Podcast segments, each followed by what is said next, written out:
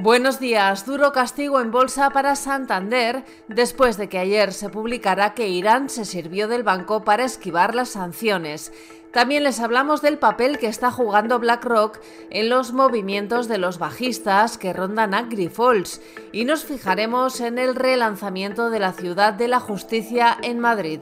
Les vamos a desvelar también cuántos restaurantes tiene previsto abrir este año McDonald's en China y a cuánto asciende el beneficio de Toyota, el mayor fabricante de coches del mundo. Arrancamos hablando sobre Santander, que ayer sufrió un fuerte castigo en bolsa por la incertidumbre abierta tras hacerse público que el régimen de Irán se habría servido del banco para esquivar las sanciones internacionales. Sus acciones llegaron a perder hasta un 6,12%, aunque al final se dejaron un 5% y concluyeron la sesión, eso sí, como el peor valor del IBEX. Según publicó ayer Financial Times, Santander UK y Lloyds habrían proporcionado cuentas bancarias a sociedades pantalla de Reino Unido que en realidad pertenecen a Petrochemical Commercial Company, que es propiedad del Estado iraní. La remontada de la cotización de Grifols en los últimos días puede haber dejado descubiertos a varios inversores bajistas que siguen apostando a caídas de la cotización de la empresa farmacéutica. Según los últimos datos de la CNMV, Cube Research y World Quant han vendido a corto respectivamente un 0,6% y un 0,5% del capital de Grifols. Para estas transacciones, los vendedores a corto deben contar con accionistas estables que les presten sus acciones a cambio de un interés.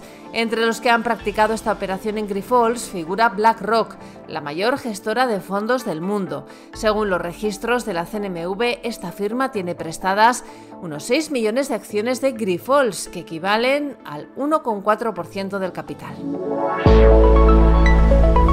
La Comunidad de Madrid relanza su proyecto para construir la nueva ciudad de la justicia que se levantará en el barrio de Valdebebas en parcelas de titularidad pública con una inversión total de 680 millones de euros. El proceso anterior quedó desierto en junio de 2023 y para animar la licitación, la comunidad ha cambiado el modelo de una concesión de 40 años con unas rentas anuales de 58 millones a una cesión directa, costeando así el proyecto que se va a desarrollar en cuatro fases y se adjudicará en dos lotes. El nuevo complejo unificará los 26 edificios judiciales que albergan 374 órganos ahora dispersos y que dan servicio diariamente a más de 30.000 personas. Hoy además les hablamos del antecedente histórico que augura que este año las bolsas van a subir un 12%. Según Bank of America, los años que hay elecciones en Estados Unidos y que el año ha comenzado con subidas en enero, la bolsa ha subido en el 100% de los casos. Y desde Estados Unidos nos llega que McDonald's, la mayor cadena de comida rápida del mundo, planea abrir en torno a un millar de nuevos restaurantes en China a lo largo de este año, tras haber inaugurado una cifra similar en 2023. Y en Japón, Toyota ha anunciado que duplicó su beneficio neto entre abril y diciembre, hasta los 24.688 millones de euros. Esto supone un incremento del 107,9% interanual. Gobierno aprueba hoy en Consejo de Ministros la subida del salario mínimo interprofesional del 5%, hasta los 1.134 euros brutos mensuales en 14 pagas. Tendrá efectos retroactivos desde el pasado 1 de enero. El incremento del salario mínimo fue pactado a mediados de enero con comisiones obreras y UGT, pero sin el acuerdo de la patronal. Afectará directamente a unos 2 millones y medio de trabajadores, en su mayoría jóvenes y mujeres.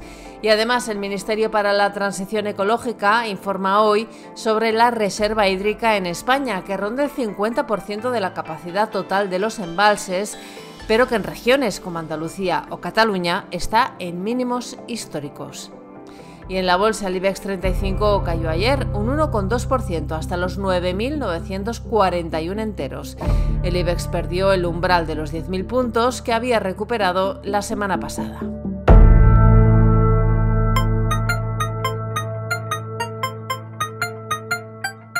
Financial Times destaca esta mañana que los fabricantes de chips en China están muy cerca de producir una nueva generación de procesadores para teléfonos móviles este mismo año, a pesar de los obstáculos que ha puesto en su camino Estados Unidos. Y además avanza que VS ha comunicado esta misma mañana su segundo trimestre consecutivo con pérdidas como consecuencia del coste de rescatar Credit Suisse. Estos son algunos de los asuntos que van a marcar la actualidad económica, empresarial y financiera de este martes 6 de febrero.